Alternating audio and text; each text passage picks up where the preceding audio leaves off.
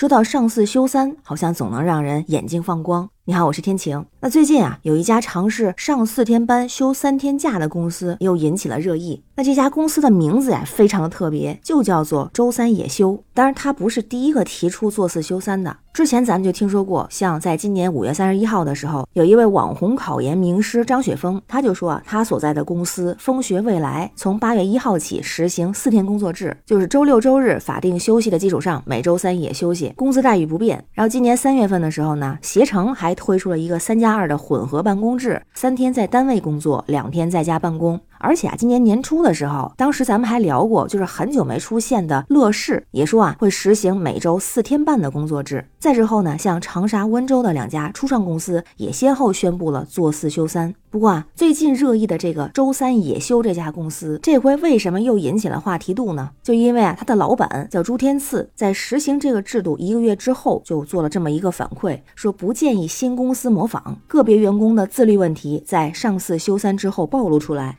有个别员工选择去混去摸鱼，于是也有记者去采访了这位老板，也发现呢这家公司很特别。首先，它是一家文化传媒公司，刚刚创立不久，只有几十个员工，推行政策几乎只需要老板一人拍板。比如说，他招聘的一些职位，像包括短视频剪辑呀、运营、编导等等，工作性质有一定特殊性。因为文化传媒公司啊，有很多需要做自媒体，那如果长期做不出好的内容呢，公司可能自己就散了。所以他们会更强调让员工主动做事，也强调灵感和。创意。还有一个就是周三虽然可以带薪休假，但是也需要有任务的时候啊在家办公，没有任务的时候呢就鼓励大家当天上网冲浪或者是外出游玩。但是这种游玩不是纯的放松旅游，更像一种采风。那大家需要把自己看到的、觉得有意思的、有创意的内容填写到在线学习的文档之中。他更希望的是打造一些有个性、有风格的账号，培养一些有个性的人才，不是让员工们每天不停在剪视频，因为每天的短视频任务量两个就可以，主要是要有创意这么个要求。那他也提到呢，自己确实是有传播的诉求，就是网友们说的所谓的这个噱头。还有一个很重要的原因，是因为之前去年的时候，他也创了一家自媒体的公司，当时的管理方式和现在不一样，就常见的模式啊，两天一次会，跟大家讲怎么努力啊，别人的职场是什么样子啊。因为他的公司在长沙，所以也会说啊，像北上广深加班更严重、更辛苦，长沙已经好多了，类似这样的话，所以会议的气氛会比较压抑。那他也说呢，员工里边啊，很多是零零后，都说零零后整顿职场嘛。他说他也感受到了哈，去年员工人数达到三十人左右，但是呢，有一百多人的更迭，到今年春节之后，大部分人都离职了，员工减少到了五六个人。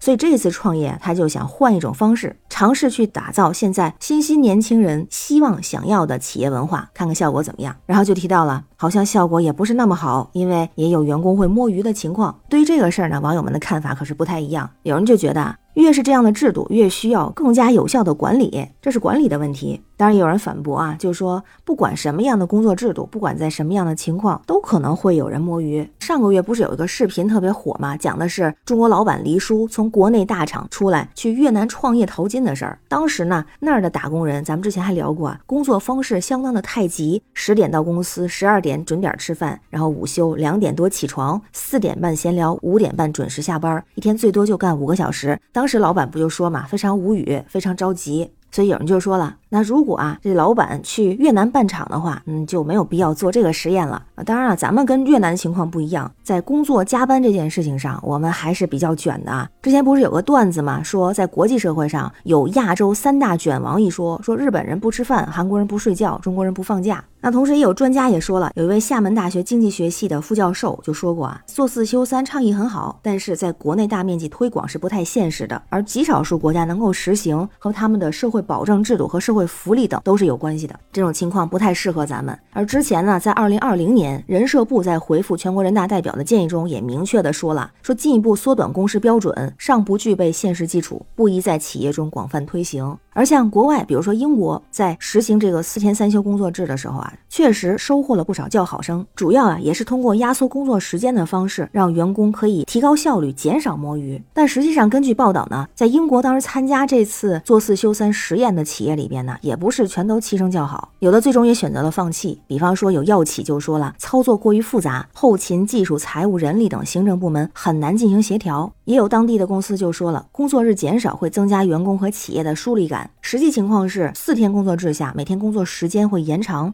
有些员工更愿意工作五天。那同时，对教师、行政人员来说，四天工作制不现实；对传统制造业来说，转型也很困难。即使是在政府鼓励企业推广每周四天工作制的新西兰，一些企业商会和组织也提出了反对的意见。比方说，就有乳业行业的组织就说，我们的员工就不适合这种工作模式，原因是牛羊不会说我们只工作四天，然后休三天呀。所以之前就有一位专业人士的说法，我觉得很有道理，就是说，二零三零年之前能不能真正实现四天工作制，主要不取决于政策性的调整或者是工时的改制，而是取决于相关的配套措施能不能跟得上。而员工收入要有保障，企业老板要有收益，政府管理要有政绩，国家产业还要有正向的提升。所以在咱们国家，如果是实行这样的试点，那也只能是创业者的尝试，而且呢，目前看来只适合小规模公司的小规模尝试。毕竟对很多人来说，我们能实现做五休二、八小时工作制就已经很满足了。那关于新闻中的事儿，您是怎么看呀？欢迎在评论区留言，咱们一块儿聊。我是天晴，这里是雨过天晴，